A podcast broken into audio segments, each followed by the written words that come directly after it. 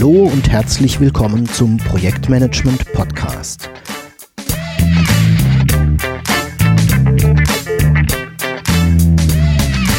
Mein Name ist Jörg Walter. Ich bin Berater, Trainer und Coach für Projektmanagement.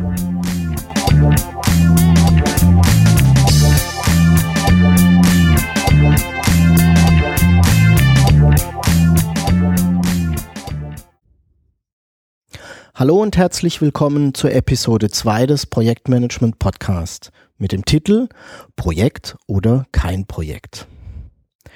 Ähnlich wie bei der ersten Episode, als es ja um die Frage ging, was ist denn eigentlich Projektmanagement, habe ich mal wieder einen Titel, bei dem man denkt, na ja, das sollte doch eigentlich klar sein. Jeder Projektleiter, jeder Projektmanager sollte doch wissen, was ein Projekt ist. Und er sollte auch erkennen können, was kein Projekt ist. Sollte man meinen. Wenn ich diese Frage bei meinen Kunden stelle, was ist denn eigentlich ein Projekt, bekomme ich meistens nur fragende Augen zurück und keine wirklich gute Antwort. Das passt auch ganz gut zu einer Beobachtung, die ich immer wieder mache, dass wir meiner Meinung nach viel zu viele Projekte in den Unternehmen haben. Ich glaube, man kann sogar sagen, dass wir sowas wie ja, eine, eine Projektitis in den, in den Unternehmen haben. Und naja, wenn ich das den Gedanken weiterspinne, glaube ich, dass wir ähm, viel zu viele Dinge zu einem Projekt machen, die eigentlich vielleicht gar nicht geeignet sind, ein Projekt zu sein oder vielleicht auch gar kein Projekt sein sollten. Also warum soll man sich denn mal überlegen, ähm, ob das, was ich da vor mir habe, ein Projekt ist oder nicht? Dann gibt es aus meiner Sicht drei Gründe. Also erstens, es gibt eine grundsätzlich unterschiedliche Vorgehensweise oder Herangehensweise, wenn das Vorhaben, das ich mir da gerade betrachte, ein Projekt ist oder kein Projekt. Ich glaube, ich habe die Möglichkeit, sehr viel an Zeit und Aufwand und damit auch Kosten zu sparen, wenn ich mir am Anfang des Projektes überlege, mit was habe ich es denn eigentlich zu tun. Und es gibt im weiteren Verlauf, vor allem wenn wir über Projekte in den Unternehmen reden, ähm, immer wieder Missverständnisse, denen man vorbeugen kann, wenn man klärt, was ein Projekt ist und was kein Projekt ist. Ihr seht, es macht also Sinn, tatsächlich mal zu überlegen, ob das Vorhaben, mit dem ich mich hier gerade beschäftige, überhaupt ein Projekt ist oder vielleicht irgendwas anderes. Um was geht's also in dieser Episode? Was wirst du erfahren? Die Episode ist gegliedert in drei Teile. Der erste Teil wird sich damit beschäftigen, was ist denn eigentlich ein Projekt? Ähm, wir werden uns wieder mit einer Definition beschäftigen und auch mit Eigenschaften von Projekten. Der zweite Teil wird darum gehen, was es denn nun ist, wenn es kein Projekt ist. Ähm, welche Eigenschaften hat das und wie heißt das nicht Projekt denn dann? Und wir werden uns zum Abschluss mal wieder damit auseinandersetzen, was das denn genau für dich bedeutet und warum es für dich Sinn macht, hierüber nachzudenken.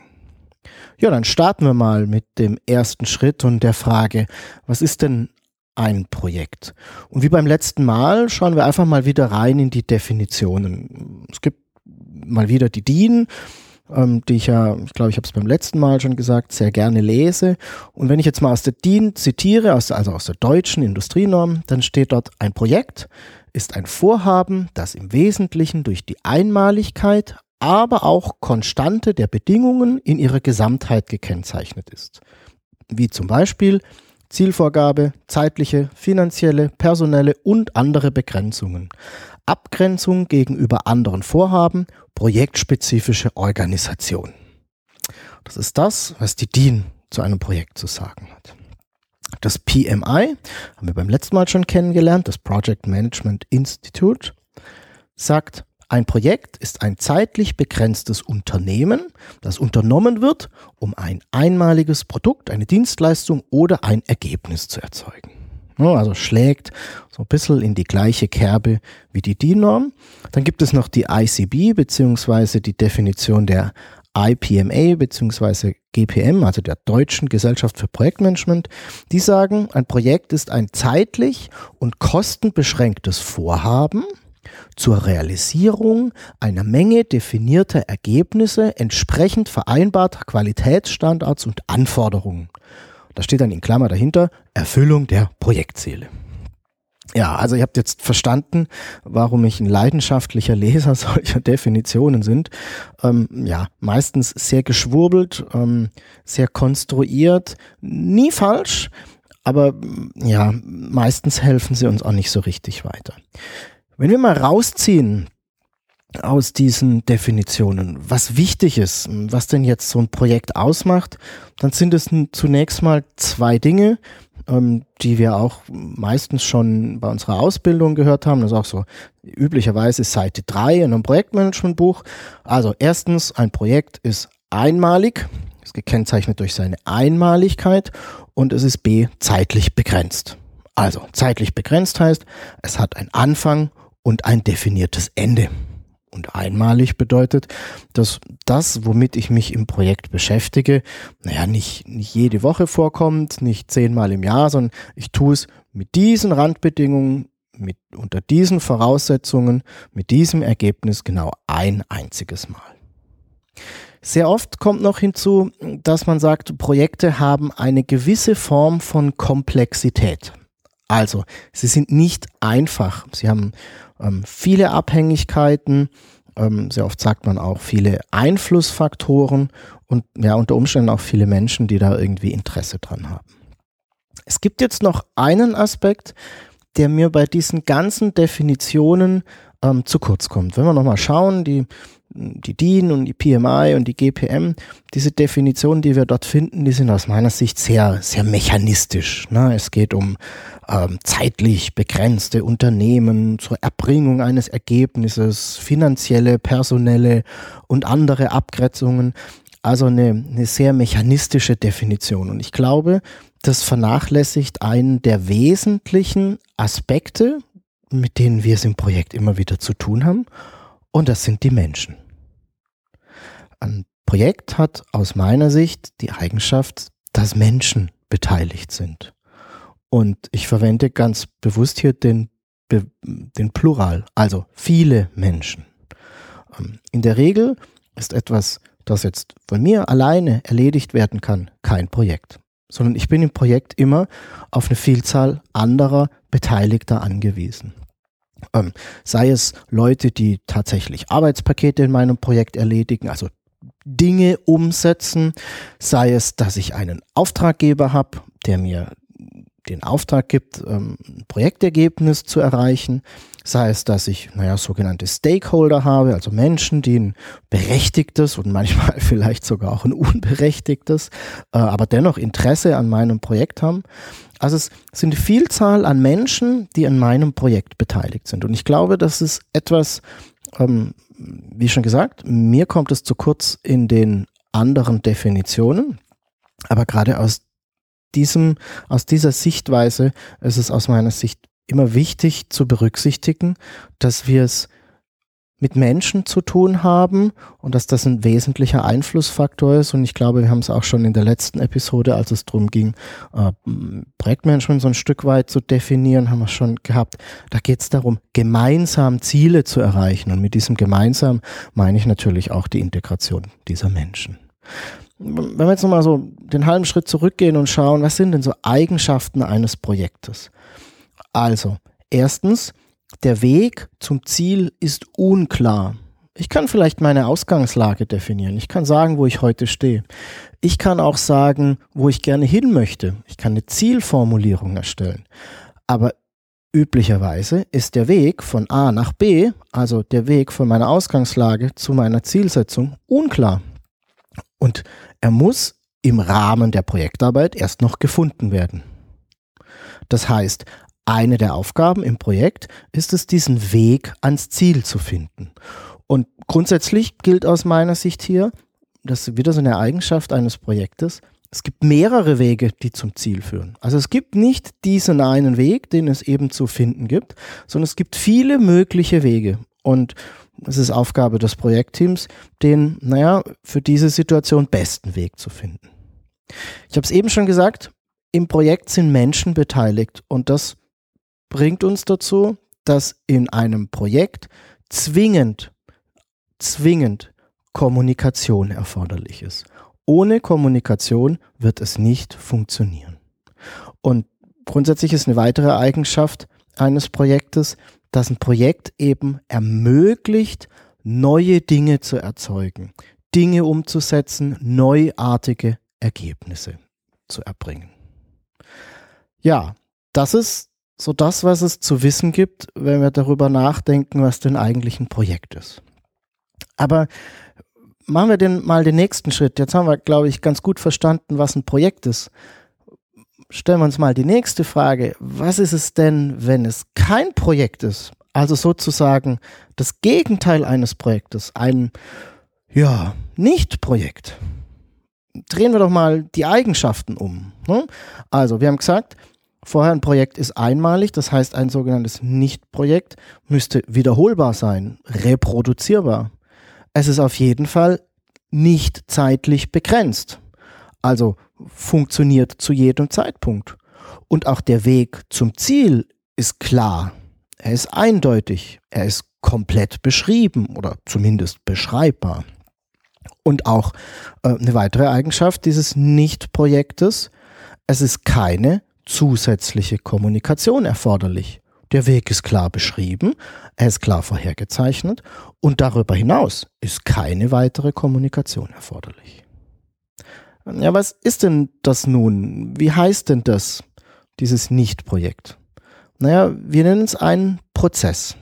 Und du kennst es.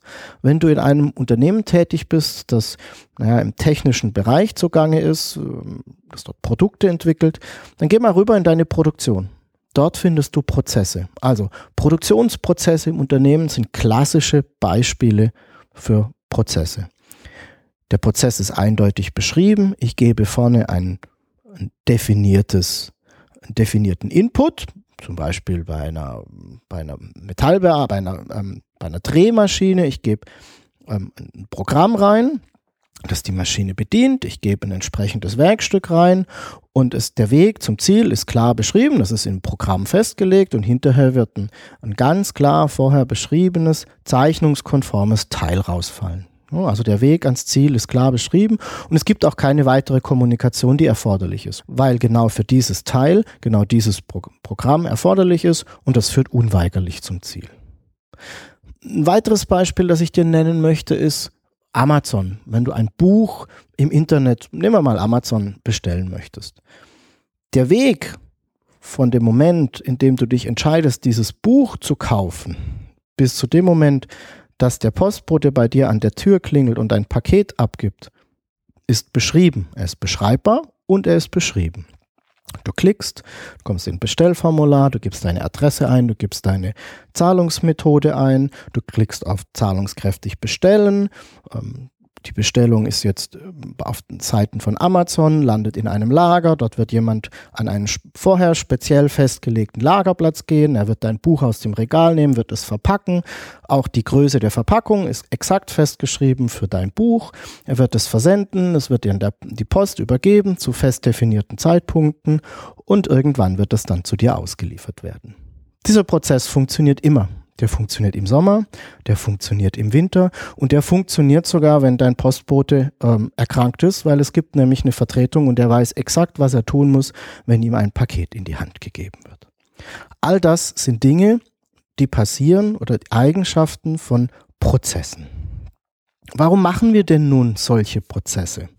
Naja, zunächst mal ist es so, am Anfang, bevor ich diesen Prozess beschrieben habe, erzeugt ein Prozess einen kleinen Aufwand nämlich der Aufwand, diesen Prozess zu beschreiben. Wenn ich das aber mal gemacht habe, dann sind Prozesse schnell und kostengünstig. Und sie sind unabhängig von bestimmten Personen. Sie sind zuverlässig, sie liefern immer zuverlässig, vorhersagbar ein Ergebnis.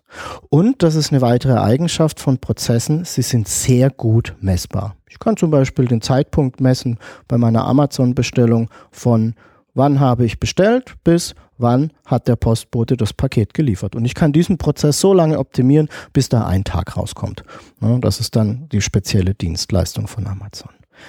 Und das ist auch der Grund, warum wir Vorhaben wie ich bestelle ein Buch in einem Prozess abbilden. Ist schnell, kostengünstig unabhängig von Personen, von bestimmten Personen. Er ist vorhersagbar und er ist extrem gut messbar. Gleichzeitig können wir mal überlegen, was heißt denn das nun für unser Projekt? Was heißt das für ein Projekt? Grundsätzlich heißt es, ein Projekt dauert in der Regel länger als die Durchführung eines Prozesses. Ist ja auch logisch, weil wir uns überlegen müssen, wie denn der Weg ans Ziel überhaupt noch geht. Der ist ja fürs Projekt gar nicht beschrieben. Ein Projekt ist auch teurer als ein Prozess. Auch sofort erklärbar, wir müssen uns den Weg ans Ziel überlegen. Und auch ein weiterer Unterschied zu einem Prozess, ein Projekt hat grundsätzlich immer das Risiko des Scheiterns. Prozesse haben das grundsätzlich auch, ähm, das Risiko ist aber sehr, sehr, sehr, sehr klein. Ähm, bei Projekten ist das Risiko durchaus nicht vernachlässigbar. Also, ein Tipp von mir an dieser Stelle, mach bitte alles, alles zu einem Prozess, bei dem es tatsächlich möglich ist. Schau dir an, welche Dinge tust du, die als Prozess abbildbar sind und bitte bilde sie als Prozess ab. Beschreib sie, führe sie ein, trainiere und unterrichte alle Beteiligten und nutze die Vorteile eines Projektes. Für alles andere, also Dinge, die neu einzigartig sind, da wende doch bitte einfach gutes Projektmanagement an. Natürlich ist die Welt jetzt nicht so schwarz-weiß, wie ich versucht habe, es dir hier klar zu machen. Aber ähm, grundsätzlich gilt diese Aufteilung schon. Vorhaben sind in der Regel ähm, eher auf der Prozess- oder eher auf der Projektseite, also sind eher prozessartig oder eher projektartig. Ähm, Projekte greifen auch vor allem im Unternehmen sehr oft auf bestehende Prozesse zu, Stichwort Einkaufsprozesse, ähm, Produktionsprozesse. Also wir wenden oder verwenden im Projekt bestehende Prozesse an. Ähm, aber es ist eben wichtig, diese Unterschiede im Auge zu behalten und eben zu berücksichtigen. Was bedeutet das für dich? Erstens, du solltest dir bei deinem Vorhaben immer zunächst überlegen, mit was du es eigentlich zu tun hast. Ist es ein Projekt oder ist es ein Prozess? Und bitte handle entsprechend. Wenn es ein Projekt ist, gelten die Regeln des Projektmanagements. Und du, für dich ist klar, du kannst beginnen mit der Projektstartphase. Ist es ein Prozess oder ist es eher ein Prozess? Dann solltest du beginnen, diesen Prozess zu beschreiben, zu dokumentieren, alle Beteiligten zu trainieren und ihn dann auch einzuführen, um eben die positiven Aspekte eines Prozesses zu nutzen. Es gibt noch eine, einen zweiten Hinweis, den ich dir geben möchte. Und den kennen alle, die in Unternehmen tätig sind, die in technisches Produkt entwickeln. Dort haben wir nämlich in der Regel so etwas, das wir Entwicklungsprozesse nennen. Das ist die Beschreibung der Vorgehensweise, wie man so ein Produkt, ein technisches Produkt entwickelt. Ein Entwicklungsprozess ist klassischerweise, wir nennen das ein Stage-Gate-Prozess. Ich werde in der Zukunft dazu mal noch eine Episode machen, der besteht aus verschiedenen Phasen. Und diese Phasen sind getrennt durch Quality Gates und in diesen Phasen ist beschrieben, welche Arbeitspakete denn erledigt werden müssen, damit ähm, naja, ich so ein bestimmtes Produkt tatsächlich entwickeln kann. Was mir ganz wichtig ist, Achtung, Achtung, es handelt sich hier nicht um einen Prozess, wie wir es oben diskutiert haben. Es handelt sich eher um eine Vorgehensweise und der Begriff Entwicklungsprozess oder PEP, also Produktentstehungsprozess, die, die, Verwendung des Begriffes Prozesses gaukelt uns in den Unternehmen etwas vor, das hier leider nicht, nicht stattfindet. Es gaukelt uns nämlich Messbarkeit, extrem gute Messbarkeit, extrem gute Planbarkeit, Reproduzierbarkeit vor. All das sind aber Dinge, die gerade bei Entwicklungsprojekten in der Regel nicht gegeben sind.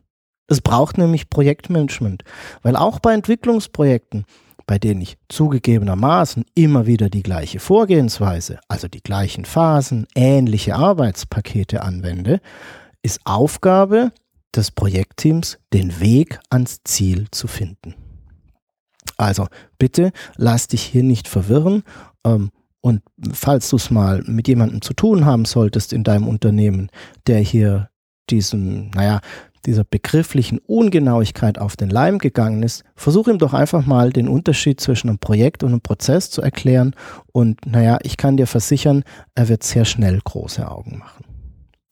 Wie in der vergangenen Episode auch, möchte ich dir auch an diesem Ende mal wieder ein paar Fragen stellen, die das Ziel haben, dass du ein wenig überprüfst, wie du arbeitest, was du tust, mal gelegentlich einen Schritt auf die Seite gehst und dir überlegst, ähm, was mache ich denn da eigentlich? Meine Fragen, meine heutigen Fragen zum Weiterarbeiten sind, mach dir doch mal zunächst mal für dein aktuelles Vorhaben die Gedanken, um was handelt sich denn eigentlich? Ist es ein Projekt oder ist es ein Prozess? Wo würdest du es eher einordnen? Und welche Aspekte deines Vorhabens sind denn eher prozessartig welche Aspekte deines Vorhabens, Vorhabens sind eher prozessartig? Und was kannst du tun, um die Vorteile eines Prozesses für die entsprechenden Aspekte zu nutzen? Ja, wir sind schon wieder am Ende der Episode und wie immer findest du alle wichtigen Informationen ähm, rund um das Thema in den Show Notes. Du findest die Shownotes zu dieser Episode unter www.projektmanagement-podcast.de slash pmp002. Ja, der Podcast soll sich ja eben an deinen Fragen und an deinen Themenwünschen orientieren. Also schreib mir einfach, schreib eine E-Mail an feedback at projektmanagementpodcast.de. Und vielleicht magst du mir auch deine Überlegungen zu meinen Fragen eben zukommen lassen. Ja, noch einen kleinen Ausblick. Worum wird es in der nächsten Episode gehen? Ich bin jetzt am kommenden Wochenende ähm, auf dem Projektmanagement Barcamp in Dornbirn ähm, ja, wer noch nicht genau weiß, was ein Barcamp ist und was auch das Projektmanagement Barcamp ist, dem packe ich ähm, auf jeden Fall den Link hier gleich noch in die Show Notes. Da könnt ihr dann nochmal etwas schmökern. Und in der nächsten Episode werde ich ein wenig über das Barcamp berichten. Und naja, vielleicht schaffe ich es auch noch, den einen oder vielleicht auch den anderen Interviewpartner dazu bekommen.